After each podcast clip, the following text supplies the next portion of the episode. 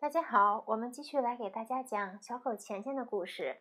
这是由德国作家博多舍菲尔写的一本引导孩子正确认识财富、创造财富的金钱童话。今天我们来给大家讲第十四章投资俱乐部。下午，我和马塞尔、莫妮卡，当然还带着钱钱，一起来到了桃木太太家里。老太太为接待我们特意做了准备，在一张圆桌上铺了墨绿色的桌布，还摆上了一个插着六根蜡烛的旧式烛台。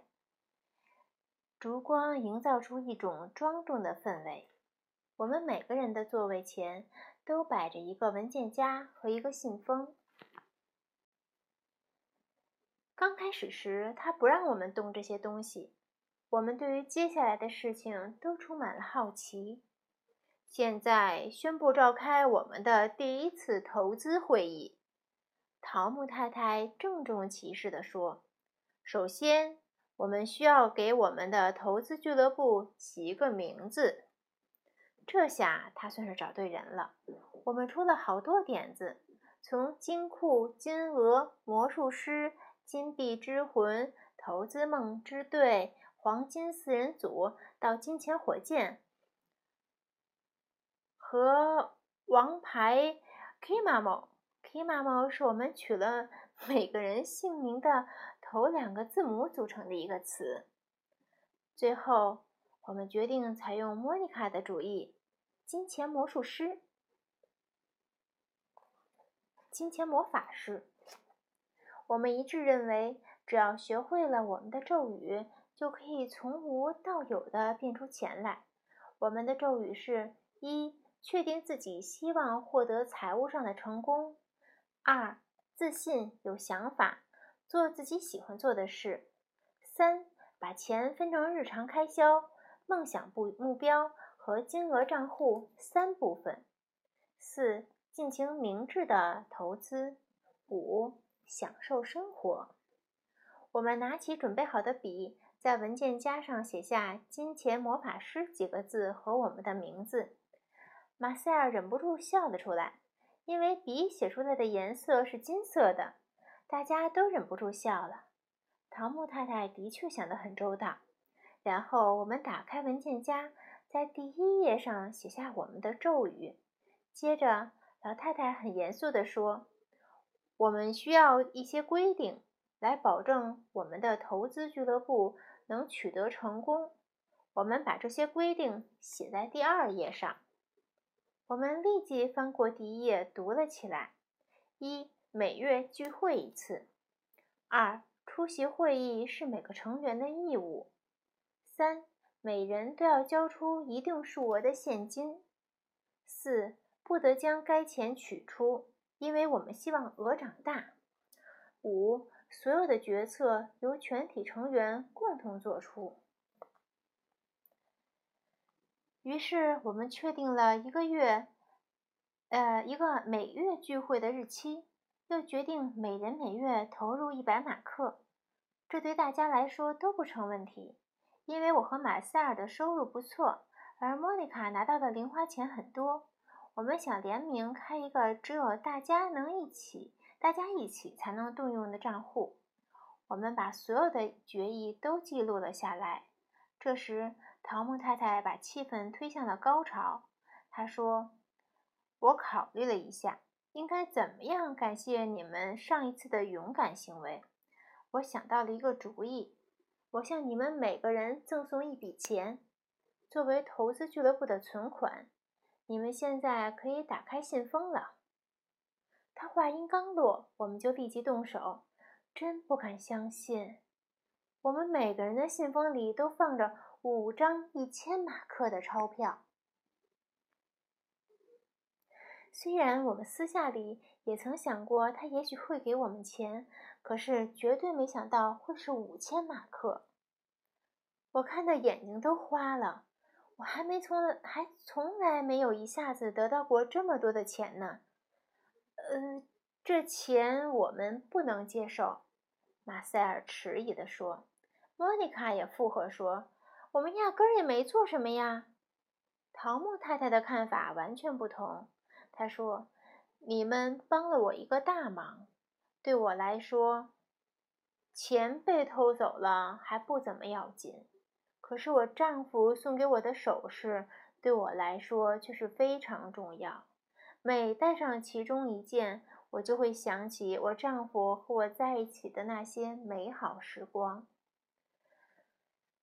我心里有点矛盾，不过我能体会到桃木太太为什么要把钱送给我们，因此我本能的站了起来，拥抱了她一下。一定很长时间没有人和她拥抱过了，因为她显得很激动。莫妮卡也立即跟着拥抱了他。接着我又给马塞尔使了一个眼色，他才犹犹豫豫的照着做了。我们表示了感谢，随后又回到了座位上。老人脸上显出极其欣慰的神情。我们把那些钞票拿在手里，细细的看了好一会儿。这么多钱！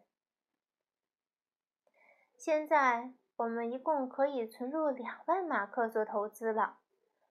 老太太总结说：“因为她还要再拿出五千马克作为她的奶粉。”然后再加上每个人每月一百马克，总共是四百马克。第一年就是一年就是四千八百马克。照这样下去，算上这两万马克，六年以后我们总共能存下四万八千八百马克。可是如果我们把这笔钱用来投资，它会变得更多，远远不止这个数字。那到底会是多少呢？莫妮卡想知道答案。这个我以后跟你们说。老太太回答。现在我们得赶快去银行开一个联名账户，把这笔钱存进去。谁知道哪家银行比较好？我知道。我急忙说。还有谁会比海内太太更好呢？于是。我们把钱装进口袋，起身去银行。当我们大家把各自的五张大钞放到柜台上的时候，海内太太显然吃了一惊。当然，她认为我们的主意非常好。我们把账户取名叫“金钱魔法师”，存折上也会印上“金钱魔法师”这个名字。手续办理完毕，大家满意的离开了。我故意落在后面，因为我还想和海内太太说些事。我悄悄地告诉她，我决定在学校的大会上演讲。海内太太满意的看着我。我们约好了一个时间，她到我家里来跟我排练一下演讲。我飞快地朝其他人追去，很快赶上了他们。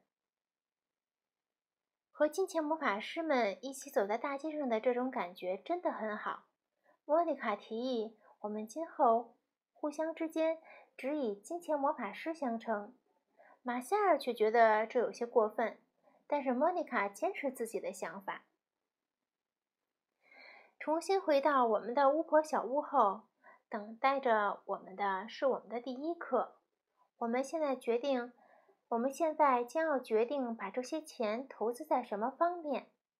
等我们都在圆桌旁坐圆桌边坐下后，桃木太太开始说：“投资比多数人想象的要容易得多，因为基本上我们只需要注意三点。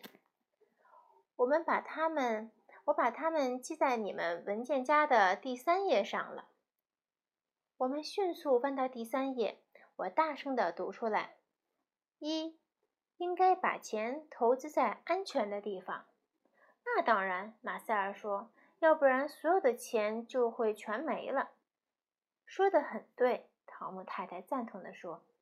我开始读下面一条：二，我的钱应该下很多金蛋。桃木太太解释说。我们当然想要最丰厚的利息，所以就应该看一看哪种投资的利息最高，而最高的红利总是从股票上获得的。这一点你们需要知道。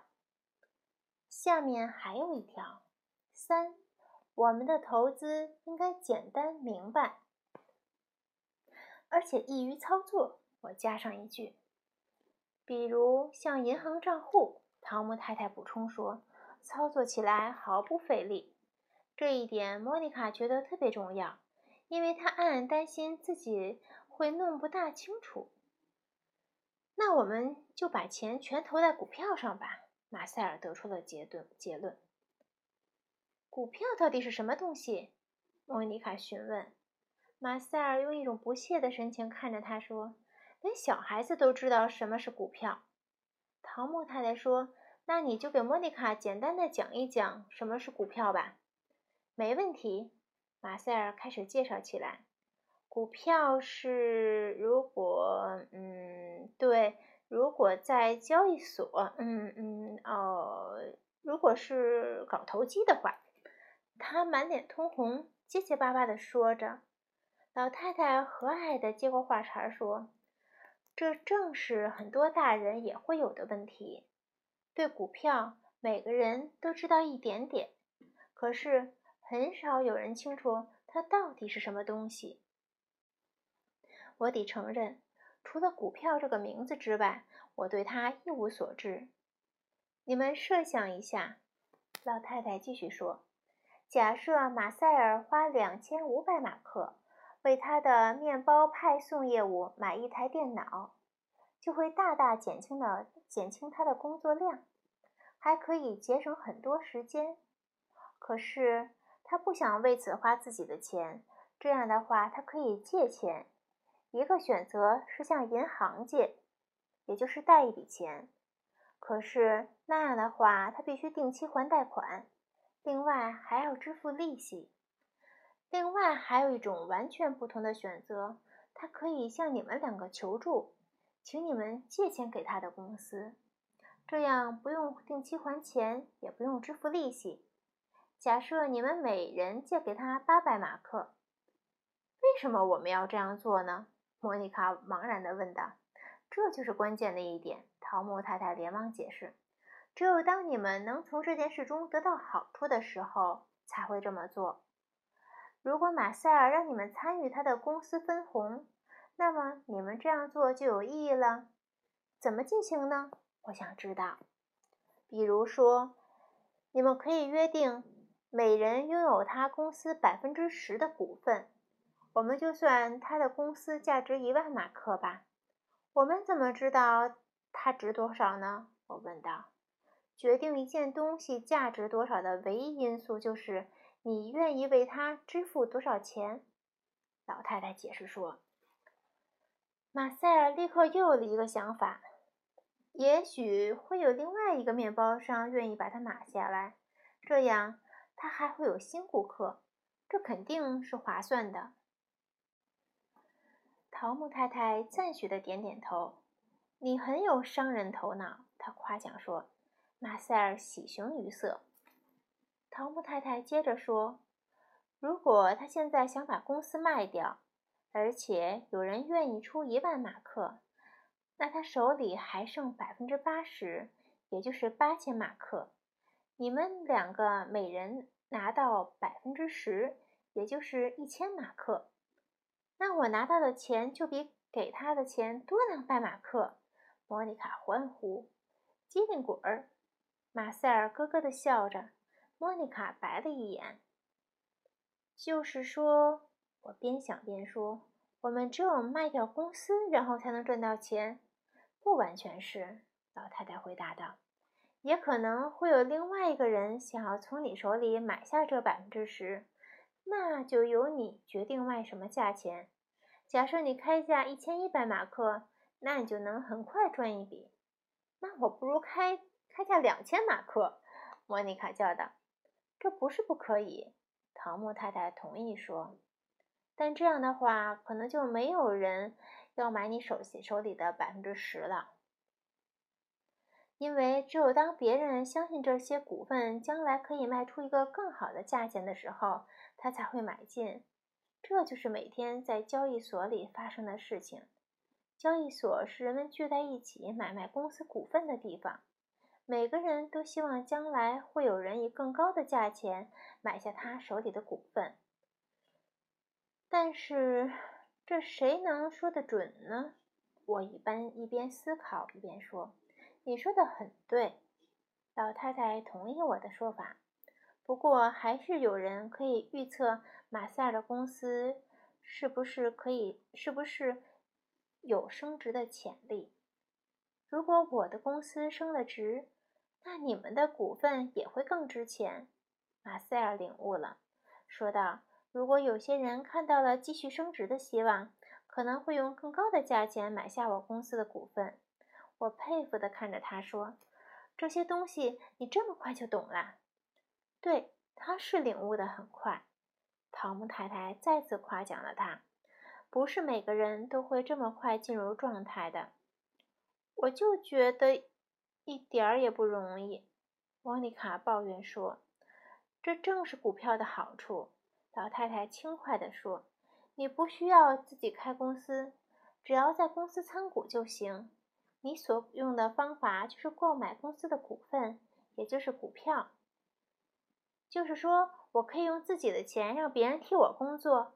莫妮卡高兴地说：“我还有点将信将疑。可是，要是没有人肯买我的股份怎么办呢？那你就必须降低价格，直到有人认为这时买进肯定值得时为止。买主总是有的。”但问题是价格是多少？老太太解释说：“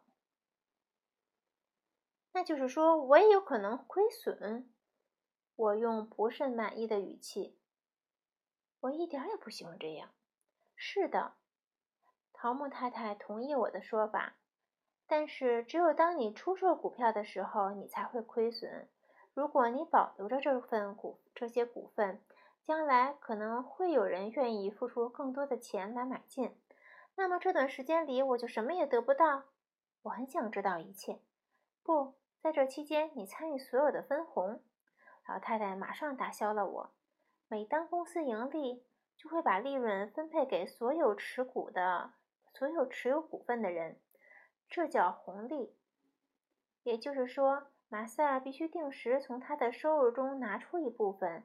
交给我们，莫妮卡兴奋地说：“公司要每年计算一次盈利，然后再决定把这些钱用来做什么。比如，可以用一部分钱购买新设备，让公司运作得更好；其余部分分配给所有持股份的人。这由谁来决定呢？”莫妮卡问。“所有持有股份的人，少数服从多数，这叫做股东大会。”唐木太太告诉我们。我喜欢这主意。马塞尔管理公司必须知道的东西，我自己不一定要会。莫妮卡为自己总结了一下这次谈话的内容。但是我凭着自己手里的股份就能和他赚的一样多，这简直是太妙了。不过你还是得对公司有相当的了解才行。我补充说。我又看了一遍写着“投资三大原则”的那张纸，对桃木太太说。听您讲的这些，我觉得股票既不保险，也并不是很简单明白、容易操作。好像只有第二点符合，容易盈利。要是自己去买股票，的确是这样的。桃木太太赞同我的说法，但也可以让别人帮你买，帮你选择买哪家公司的股票。我觉得这种方法比较适合我。我说出了自己的感觉。但是，到底谁能帮我们做这件事呢？这一点，下次聚会的时候我会慢慢告诉你们。”桃木太太语气坚定地说，“今天我们已经学了一大堆东西，又把钱存进了银行。下次我们再讨论股票的问题吧。实际上，每个孩子都可以从股票上盈利，就算实际上不太懂这方面。”的知识也没关系，马塞尔说：“聪明的商人可不会让自己的钱只躺在银行里睡大觉，这样做根本没有什么利息。”老太太笑了说：“我觉得你很有意思，你的确很重视盈利，所以你会成功的。因为我们集中精力去做的东西，会在我们的生活中显现出来。那我们是不是应该马上开始投资呢？马塞尔问。不行，陶木太太反对说：“不必马上投资，在投资之前，你们得想一下自己要做什么。在我们开始行动之前，我要给你们讲一种绝妙的投资方法。另外，我还要给你们准备有关的资料。有一种方法让你们可以做任何一家公司的股东，任何你们喜欢的公司都可以。”我喜欢麦当劳和可口可乐，火鸡王说。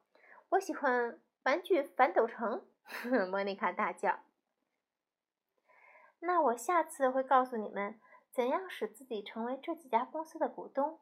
老太太卖了个关子，神秘兮兮地说：“我们三个一致同意，明明天就再次会面。”但桃木太太说她还需要几天时间来准备资料，于是。我们几个金钱魔法师只好决定五天以后再聚会了。